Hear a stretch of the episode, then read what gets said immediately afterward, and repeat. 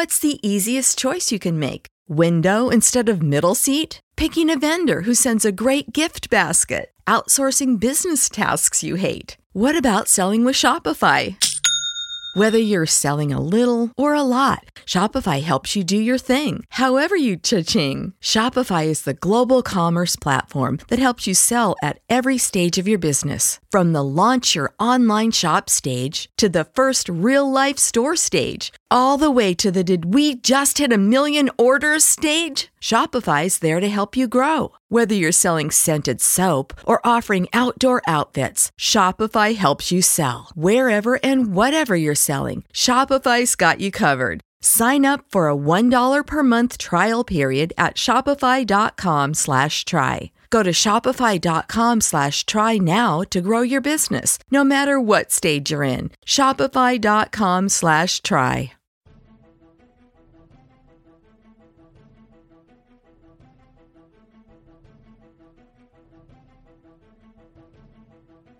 Esta semana en Casus Belli Podcast vamos a hablar del T-34.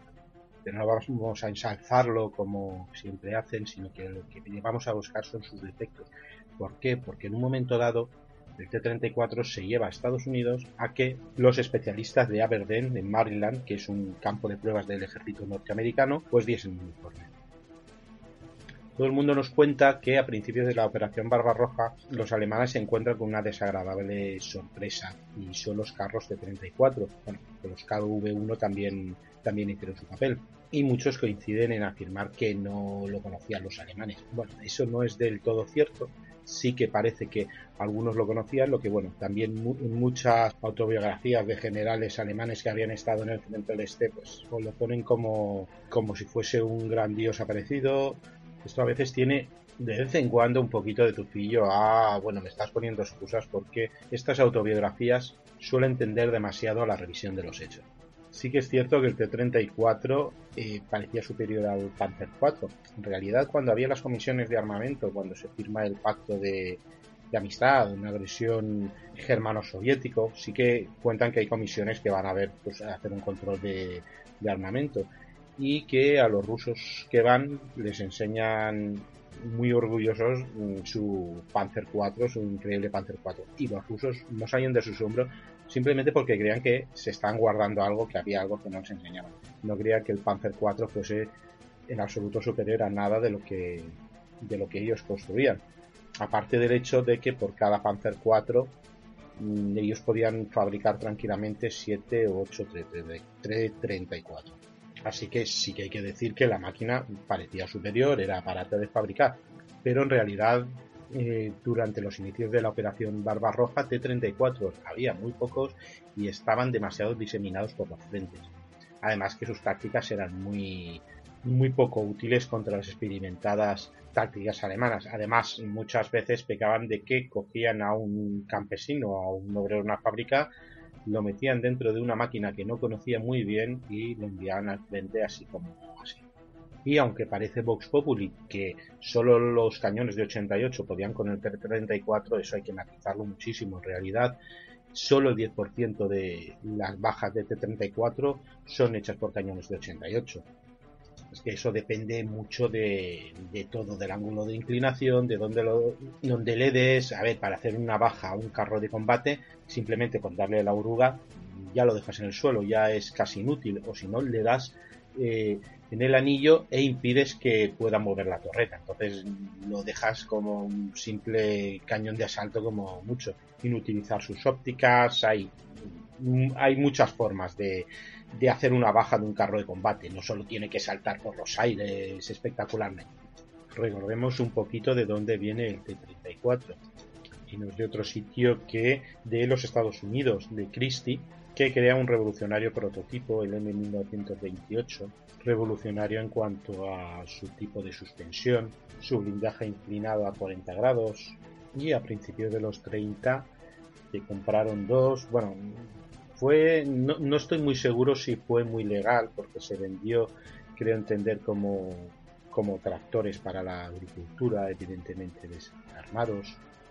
Bueno, lo mismo hicieron los británicos y, ellos por su parte sacaron el Cruiser Mark III. así cogiendo cosas de producción propia, cogiendo algo de los diseños de Vickers y cogiendo pues este extraordinario diseño de Walter Christie, pues llegaron la 20, la 32 y ya el carro de producción T34. A este aparte se le puso un por entonces estupendo cañón de 75 milímetros, perdón, de 76 milímetros y el motor en vez de ser de gasolina se le puso un de 12 valves en V diésel que bueno pensado un momento en la pasada guerra que los T-28 ardían con facilidad se le da la culpa popularmente a la a los motores de gasolina. Entonces, no es que el un carro con motor diésel no ardiese, pero tal vez que sí que daba mayor seguridad a, a los propios carristas. Eso sí, era un buen motor diésel, un motor muy muy fiable. Parecía que todo era pues dejar rodar el carro, eh, que la gente fuese aprendiendo a, controlarlo y que los generales aprendiesen las tácticas. Y bueno, pues las modificaciones vendrían en forma de tips, en forma de modificaciones en la propia línea de producción, sin hacer un, una remodelación profunda de esas propias líneas de producción o incluso de, del tipo de fabricación. Pero no fue exactamente así, porque bueno, sí, llegamos a Kursk y el ejército soviético ya es otra cosa y las tácticas empleadas también. Pero los T-34 no funcionan tan bien como tendrían que haber funcionado. Después de Kursk, el comisario del pueblo para la industria de carros de combate, un tal Mashilev, visita la fábrica de carros de combate número 112 para quejarse de los defectos del T-34 y para apuntar que para eliminar en solo Tiger se necesitaban 4 o 5 bajas de sus T-34. Así que no se podía solventar con unas simples modificaciones, que se hicieron muchas, pero sino que se tenía que reestructurar entero de combate. Parte de sus propias conclusiones, aparte de que ya los carristas dijeran que los los controles eran demasiado duros, que la comunicación era casi inexistente entre ellos, que sus radios funcionaban bastante mal, los soviéticos no quisieron caer en la autocomplacencia de sus propios informes e hicieron mucho, mucho caso a un informe norteamericano, ya que sería un evaluador muy neutral.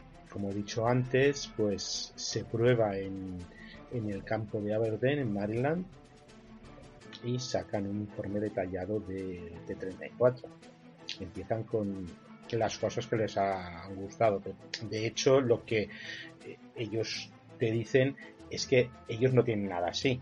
Que el carro de combate es muy, muy superior a cualquier cosa que tengan ellos. Quedan maravillados por el motor, también por el periscopio, que dicen que es de lo mejor que han visto, el blindaje inclinado frontal, y la suspensión Christie pues también les encanta que bueno, es curioso porque lo habían tenido al alcance de la mano su remontada en pendiente su reparto del peso por sus órdenes amplias mejor dicho anchas pero bueno eso más o menos más o menos se sabía recogerle un poco el pulso pero lo que más interesaba a los soviéticos era precisamente la lista mala qué es lo que tenía tenía que corregirse empiezan, empiezan con los filtros de aire que eran literalmente lamentables y eso generaba muchos fallos mecánicos.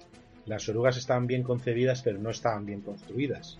Luego el acero, eso fue un mal endémico al principio de la guerra en ellos, que el tipo de acero tenía, tenía poca aleación blindada, poca aleación de zinc, luego defectos típicos en su fábrica. ¿Te está gustando este episodio? Hazte fan desde el botón apoyar del podcast de Nivos. Elige tu aportación y podrás escuchar este y el resto de sus episodios extra. Además, ayudarás a su productor a seguir creando contenido con la misma pasión y dedicación.